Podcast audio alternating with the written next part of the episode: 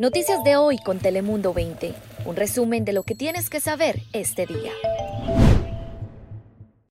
Amigos, qué gusto saludarlos en este domingo 29 de diciembre. Les saluda con gusto Melisa Sandoval. Hola, hola, bonito domingo. Aquí Daniela Guichené con ustedes. Un saludo, les habla Fabián Bouzas. Hoy es domingo de visitar la casa de Dios, pero ojo, tenga mucho cuidado porque funcionarios de salud del condado alertaron a los sandieguinos sobre un nuevo brote en la iglesia llamada Awaken Church, la cual está ubicada en Kearney Mesa. Preste bastante atención, y es que le piden a las personas que asistieron a los servicios entre el 15 y el 22 de noviembre aislarse por por lo menos dos semanas. Además, también le recomendaron que se hagan pruebas de COVID-19 si es que es posible.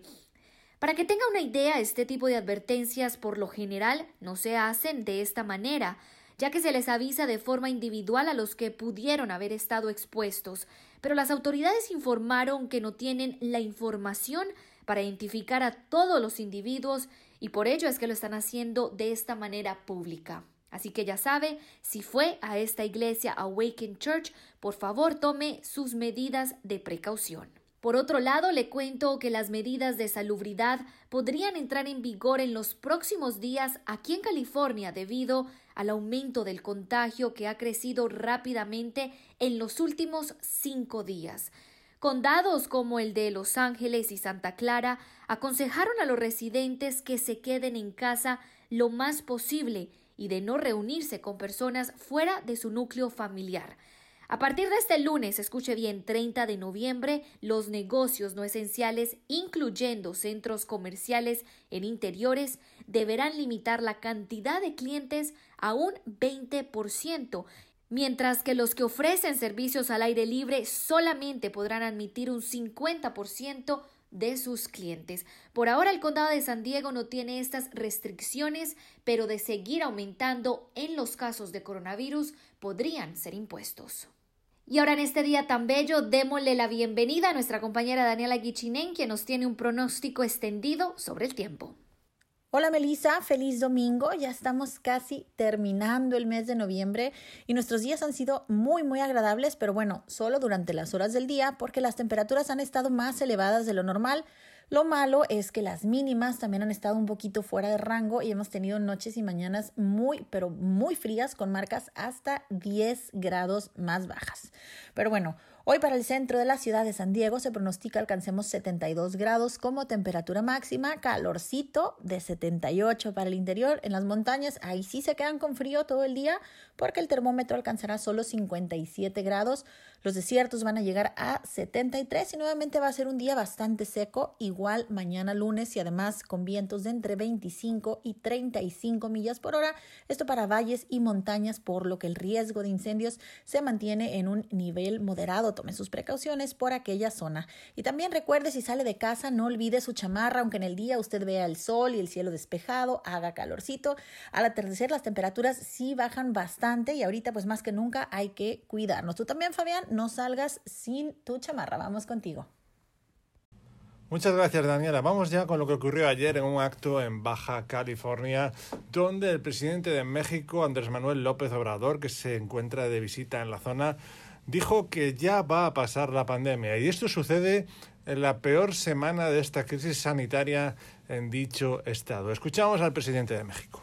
Ya va a pasar esta pandemia vamos a regresar a la normalidad plena. Vamos hacia adelante enfrentando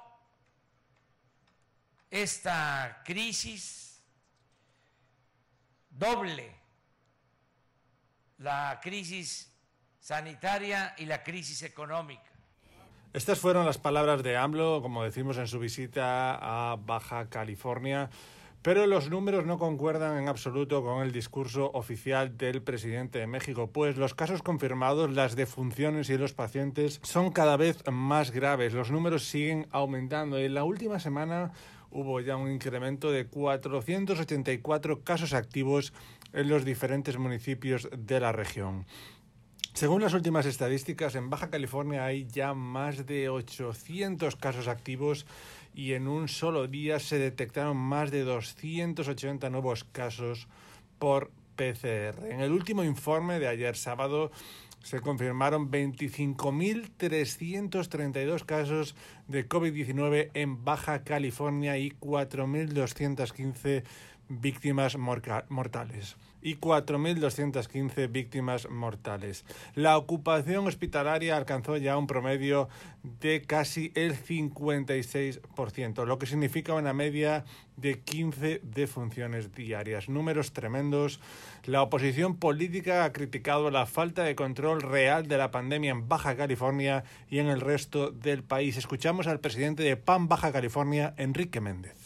Que ha habido un pésimo manejo en todos los sentidos. Parece un desastre lo que está haciendo con el manejo de la pandemia y pues ahí están los resultados. Más de 100 mil eh, fallecimientos tenemos en nuestro país y es verdaderamente lamentable que a pesar de todo eso vemos que siguen con la terquedad de no hacer pruebas, de no proteger al, personal médico. Como decimos, por el momento las autoridades de Baja California han apostado por la conciencia ciudadana antes de aplicar medidas más estrictas como un toque de queda para mitigar los contagios. Un toque de queda, como saben, ya se está realizando en California. Así que, Melissa, como siempre hacemos desde Noticias al Día, desde este podcast, avisamos a la gente que no se descuiden, que sigan usando mascarilla y que, por supuesto, practiquen el distanciamiento social y extremen todas las precauciones. Vamos ya contigo, Melissa. ¿Qué tenemos para terminar? Gracias, Fabián. Bueno, y vamos a terminar en el Vaticano. Le cuento que el Papa Francisco ascendió a 13 nuevos cardenales. Uno de ellos fue el arzobispo de Washington, Wilton Gregory. Es el primer cardenal afroestadounidense. Después de que el Papa les dio su capelo cardenalicio, el Santo Padre les advirtió que no utilizaran sus títulos para obtener beneficios personales o corruptos. Bueno, además dos de ellos no pudieron acudir a la ceremonia, esto por las restricciones de viaje impuestas por el COVID-19. Y estamos hablando de los purpurados de Brunei y Filipinas. El nuevo cardenal mexicano llamado Felipe Arismendi también fue ascendido en la Basílica de San Pedro en el Vaticano. Muchísimas gracias por acompañarnos en esta edición de domingo. Que disfrute su día. Noticias de hoy con Telemundo 20. Suscríbete, ponemos información a tu alcance todos los días.